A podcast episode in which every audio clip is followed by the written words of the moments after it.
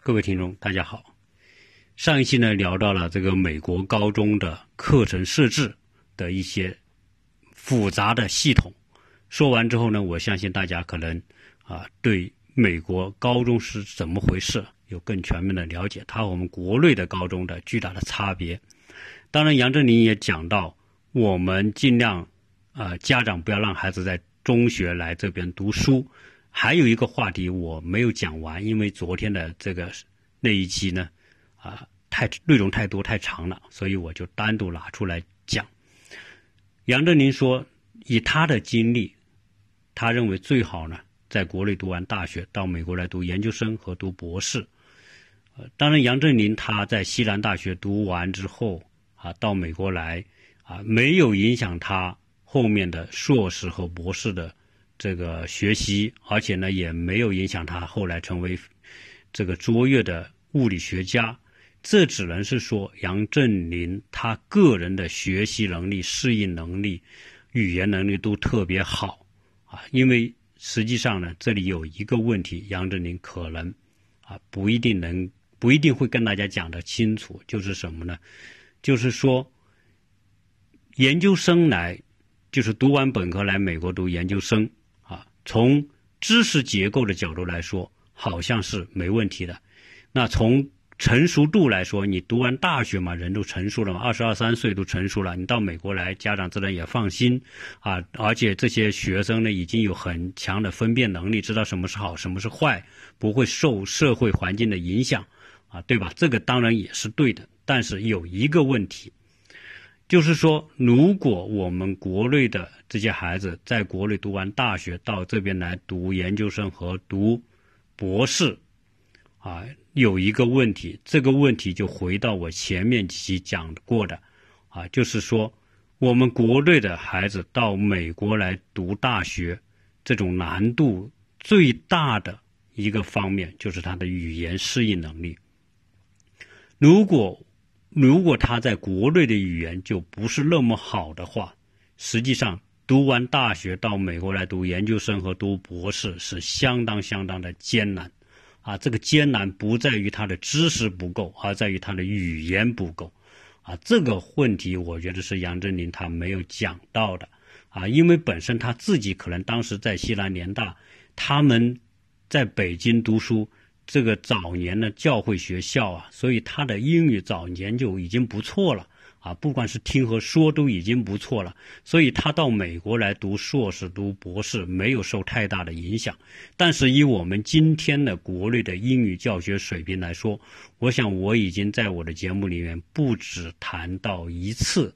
啊，语言适应的难度的问题。虽然说我们今天好像学习英语的手段方法都很多，但是不能够否认一个事实，就是我们国内的这个英语教育是存在巨大的问题。即便我们在国内读完大学，学完四级的，考完四级的英语，拿到美国也是没有用的。啊，不光我们大学的这个英语拿到美国来没用啊，为什么没用呢？你。我们在国内学的英语，到了这边听不懂美国人说什么，啊，他要是美国人一讲话讲快，我们根本听不懂。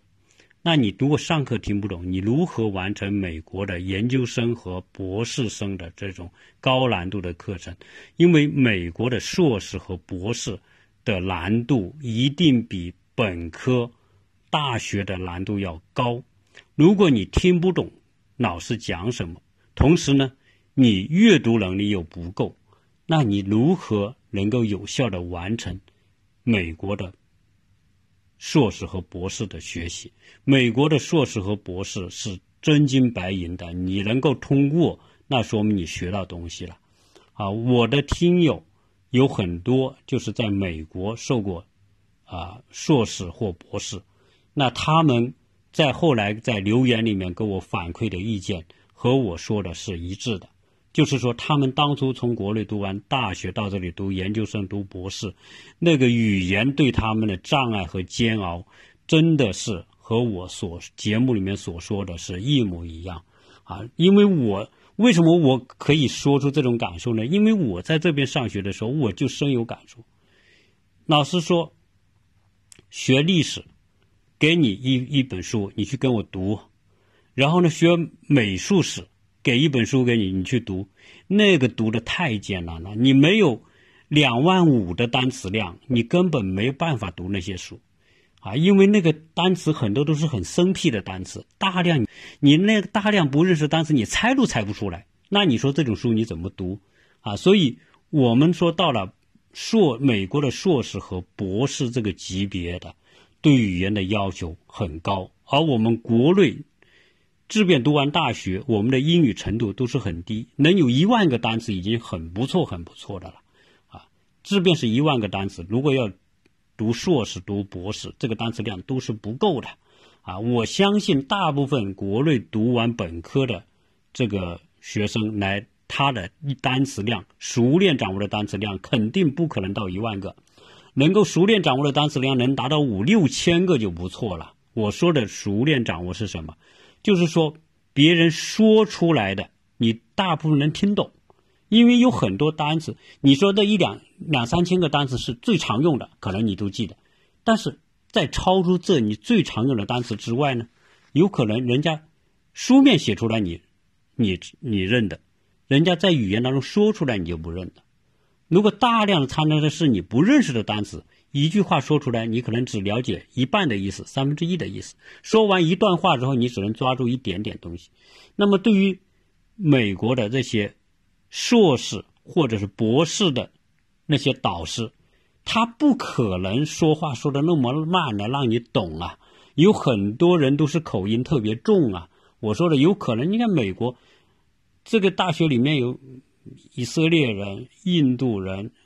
这个日本人、韩国人、中国人，什么这个各个国家的德国人是吧？各个国家的这个这个口音的这个教授都有，他说出的话根本都不是标准的英语。那你想想，你我们单词量又不够，熟练掌握的、能够听懂的单词量也非非常有限的情况之下，这个关怎么过啊？那有可能，你真的是特别用功的人，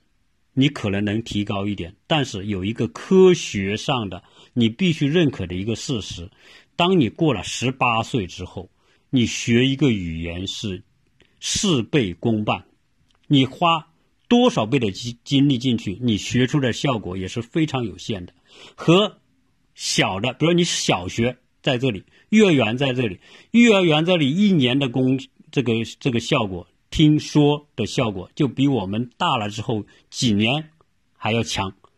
啊，小孩有一年，那个四五岁的小孩一年他的英语听说说的很好，那你叫我们呢？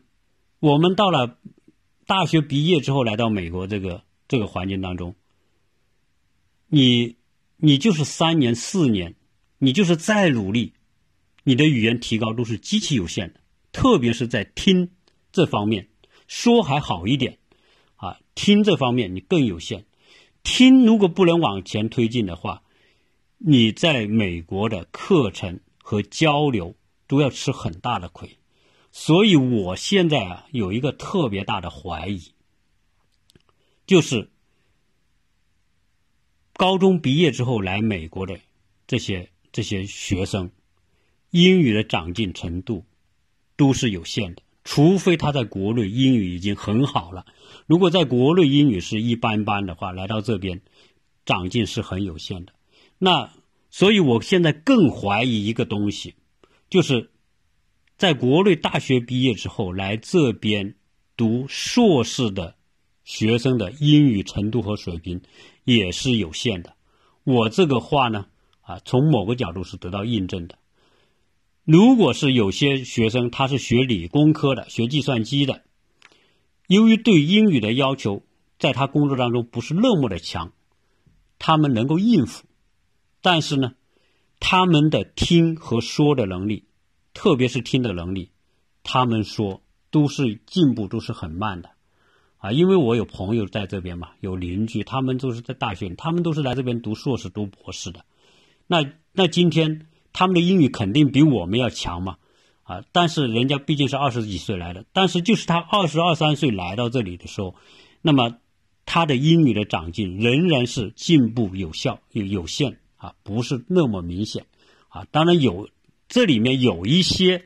进步会比较大的，对于那些比如说他语言天分就比较好，又特别爱跟啊这个别人沟通和交流，或者是说住在美国人家里，或者未来呃他出来工作之后呢，长期和这个老外在一起，可能对他的语言提高是有很大的帮助。但是有相当一部分的人来这边读硕士、读博士的，英语的提高的程度都是有限的。啊甚至有时候，他们看电影或者是看电视，他们也不能够百分之百听懂，可能能听懂百分之七八十、百分之五六十这种情况都有。那可见什么呢？这不是说这些人不行，因为这些到了这个年龄来，要把语言提高多少是很难的。那说到这里，我就想，那又成了另外一个这个矛盾啊。杨振宁讲的，呃，最好在国内读完。大学来这边读硕士和读博士，如果以他的这个观点来说，那必须要有一个前提做基础，就是这些人在国内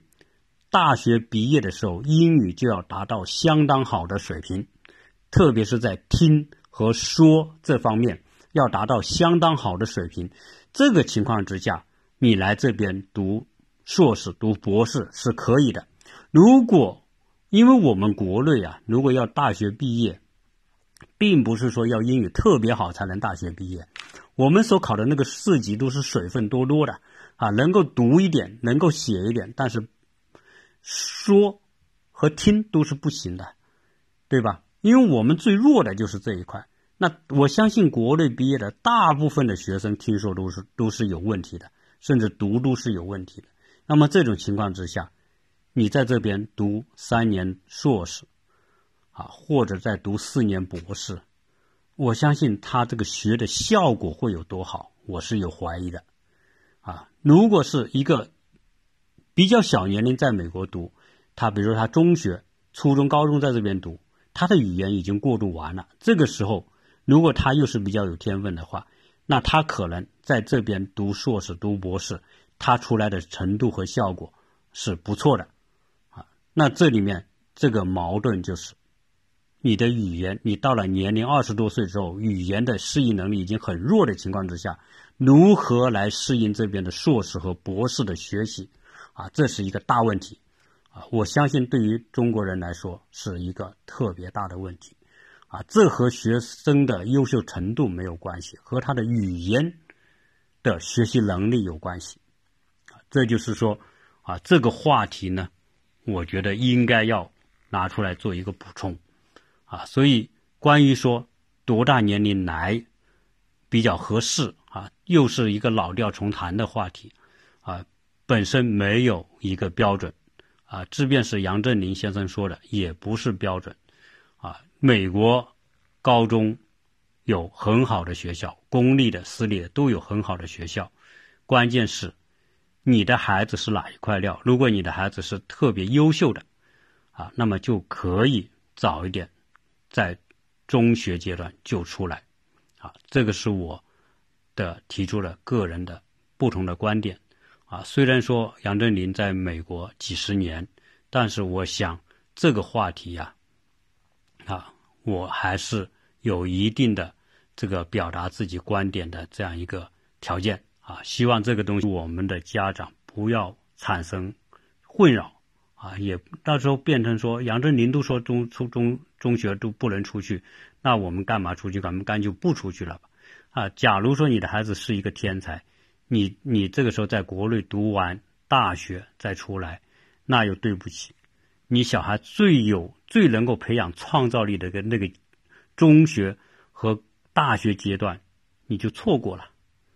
啊，如果你是一个普通的料，那也无所谓，啊，你在国内读完大学就读完大学，反正你是按部就班，你自己只是培养一个啊普通的这个美国受教育的，那也无所谓。也许有听友会说，你一介草民，凭什么质疑杨振宁这样的大科学家对美国留学的一些观点和看法？对于杨振宁来说。啊，他无疑是学术领域的权威，但是我本人对权威的态度是，对其人格极为尊敬。他是一个极为令人敬仰的、有爱国心的一个科学家。在这一点上，我毫无怀疑，而且呢，他对国家的忠心以及希望为国家做出他的贡献的那种意愿，我觉得大家也是看得到的。但是，尊重其人格，并不否定我可以去质疑他的观点。也就是说，他的很多的对社会的观点、对学术的观点，那作为另外一个人啊，谁都可以对他提出不同的看法。那这也是一个社会能够不断的进步和发展的一个前提吧。那我在讲这个美国的这个留学的时候，我讲到美国高中，它和国内有很大的不同。那我还要补充几点。第一个。我们看美国的优秀高中，哈，我这里一再强调，这是指美国的那些程度比较好的九分、十分的优秀高中，它的学科的层级非常清晰，基础层是什么？再往上层是什么？再往上层，它的这种逻辑关系啊，及知识架构，它是非常严谨和符合人的科学呃学科或者知识结构的递进关系的。你不打下。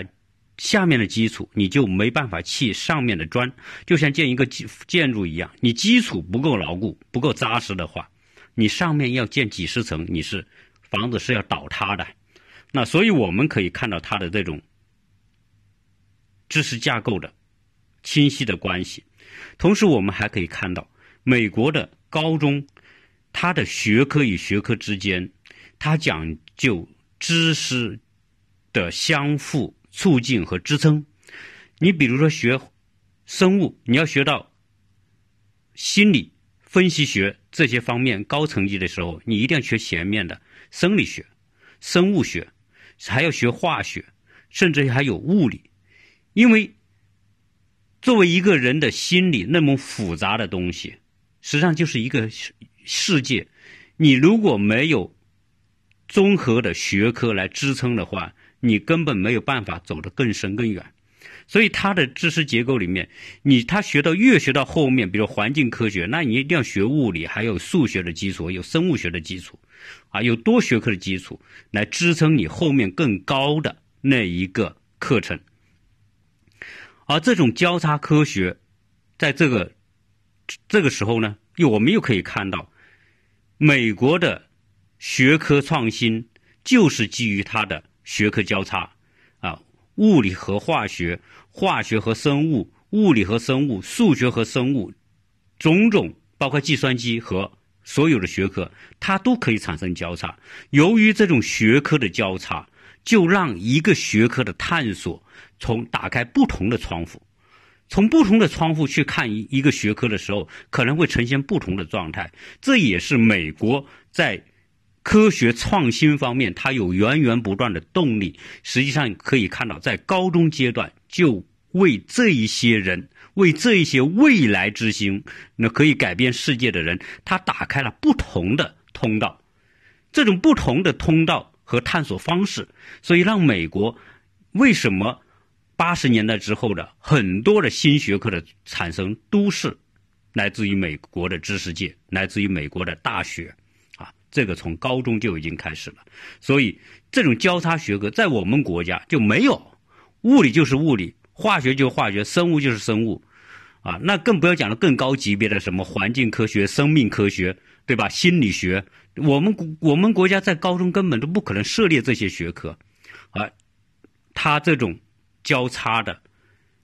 递进的方式，啊，就让学生。不知不觉，他就会用不同的角度去探探索不同的事物，啊，这个是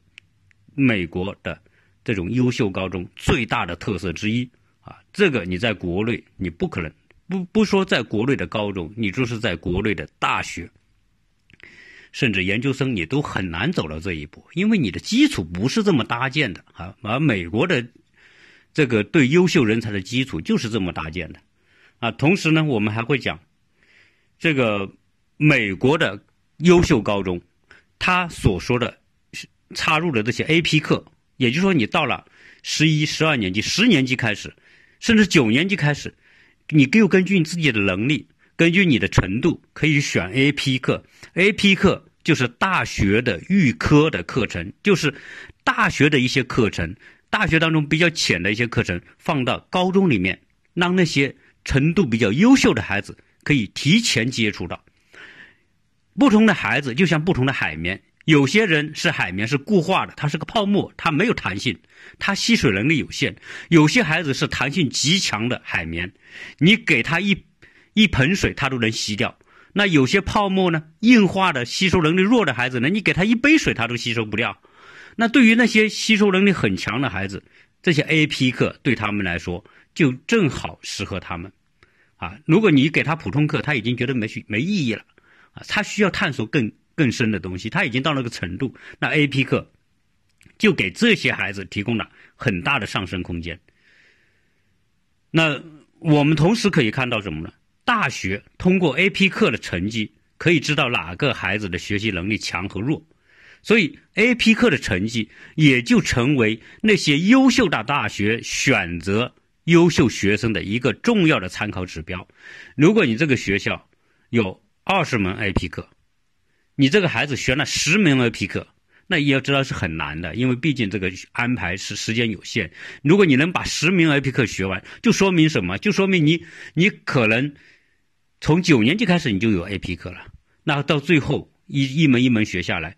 那这个大学，而且你的 AP 课的成绩如果还很好的话，都是在八十五分以上，都是 B 以上，那可能。这个大学会觉得这个孩子的学习能力、理解能力非常之强，他特别适合那些一流的顶尖大学选择人才的一个参考指标。所以，美国的高中人家真不是白给的。你说这些人才很多时候就在高中阶段就开始已经萌芽了啊，他是优秀的人才，他已经开始可以找到通道。去施展自己，去表现自己，去展现他的才华，啊，那同时我们还要讲什么呢？还要讲语言的适应能力。杨杨先生讲，最好研究生之后来，但是我讲的一个前提是，如果他在国内的英语已经学的不是那么好，什么那么好叫什么标准呢？就是你的听说读写都很流利。你是不是达到这个程度？你的理解力已经对语言的理解力已经很深了。如果达到这个程度，那当然越晚来越好。甚至你读博士来到美国来，我觉得都是没问题的。但是我相信我们国内的那些本科毕业的学生，很多人的语言能力是不行的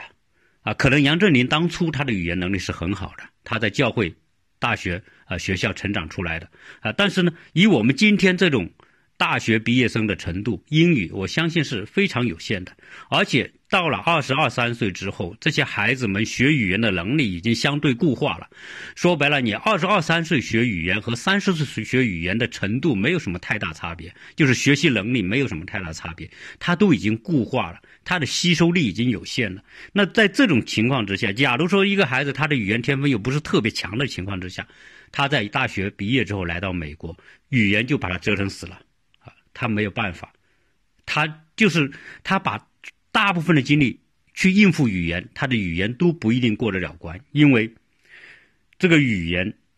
最关键的是你能够学懂，你能够流利的阅读，你能够听懂人家快速的英语表达，同时你在读这些英语的资料，包括这些。大部头的书或者一些名家的名著的时候，你能你根本读读不进去啊，你不能够理解他的意思啊，更不要说达到会意的程度啊。就是说，文字下面的更深层的要表达的东西，根本触及不到那个层面。所以呢，这种程度来到美国，质变美国的研究生教育和博士教育真的水平很高，但是由于语言是一个。你的一个屏障，一个障碍，那么，即便你在美国读了硕士，读了博士，我相信，只有极少数的人，语言原本就很好，或者语言天分很好的人，可能能够有卓越的表现，大部分的人都会表现平平。那我想，这个是不是可以解释，原来有很多的，包括北大的什么那些校长和。和什么啊交大的那些校长都讲到。包括在美国的什么陈志武啊，那些啊很知名的教授都讲到，为什么我们国家的北大、清华的优秀的大学毕业生来到美国都表现平平，都很难有建树，很难有作为。我相信不是他们不行，其中一个很重要的原因是他们的语言功底和语言能力制约了他们。他们在国内读大学是表现不错，跟国内的孩子比是不错。但是到了美国这个环境当中，如果他们进到的也是美国名校，语言这个拦路虎已经把他们拦住了，他们很难突破。所以这也是导致我们国内的优秀的大学毕业生来到了美国很难有作为的原因。有人进原来也也跟我质疑说，难道语言真的有那么大的影响吗？我想从国内来的大学毕业之后来到美国就读硕士和博士的那那一批人，我相信语言就是最大的障碍。他们可能天资也很充分，也也很聪明，他们也很想有作为，但是那个无形的语言已经制约了他们发力的程度啊！这是导致我们很多国内的优秀的大学生到美国来难有作为啊！所以。我把这些东西综合在一起来看，实际上，杨先生谈到的关于留学的观点和看法，我做一个总结的话，我认同他一半，认同他对一些普通的中学、高中的那种描述啊，包括说的。治安呐，吸毒啊，或者是堕胎啊，等等，早恋呐，早早孕呐，这些情况是有的，在坏的社区是有的，但是在好的社区，这种情况，我觉得和杨先生说的是有很大的区别的。因为我，因为他到美国太早了，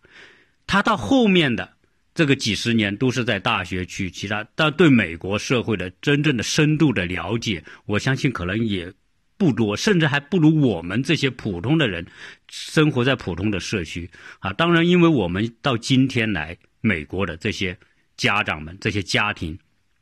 经济条件都不错，大家买房、选择学校、选择社区都一定是选择比较好的社区，那从而导致我们新的移民的这些孩子。所进的学校都是比较好的公立学校或者好的私立学校，所以这些好的公立学校和私立学校自然的就避免了杨振宁说的那些美国高中不好的因素啊，这是我觉得我特别想纠正的。我不想因为说呃杨先生是名人，我就不敢质疑他，而且呢，我更不想希望说杨先生他的观点。影响了很多有条件的家庭，所谓就是这个家庭经济条件不错，同时这个家庭的孩子的天资、他的聪明程度也不错。那如果这个这种情况下，因为受他的影响而不来的话，等到大学毕业来，我觉得是可惜的。有可能他这个苗子是个好苗子，但是在中国的高中和大学那个土壤，他没办法破土而出。如果他提前到美国来，他在高中期间他就破土，他就绽放，那么在大学期间进一步成长，那有可能结果就是不一样。所以，一个人才最后他的成果如何，他的表现如何，真的和他的路径和选择有很大的关系。而这个路径和选择，一个核心的思想就是要匹配，就是说我们这些孩子，我们父母。安排孩子，你一定要考虑孩子自身的条件，根据他自身的条件选择他的成长环境和他的土壤，这样才能够达成一个合适合理的匹配，让该优秀的人变得更加优秀，让普通的人来保持平稳发展。啊，这是我想表达的，希望这一期对大家有帮助，谢谢大家。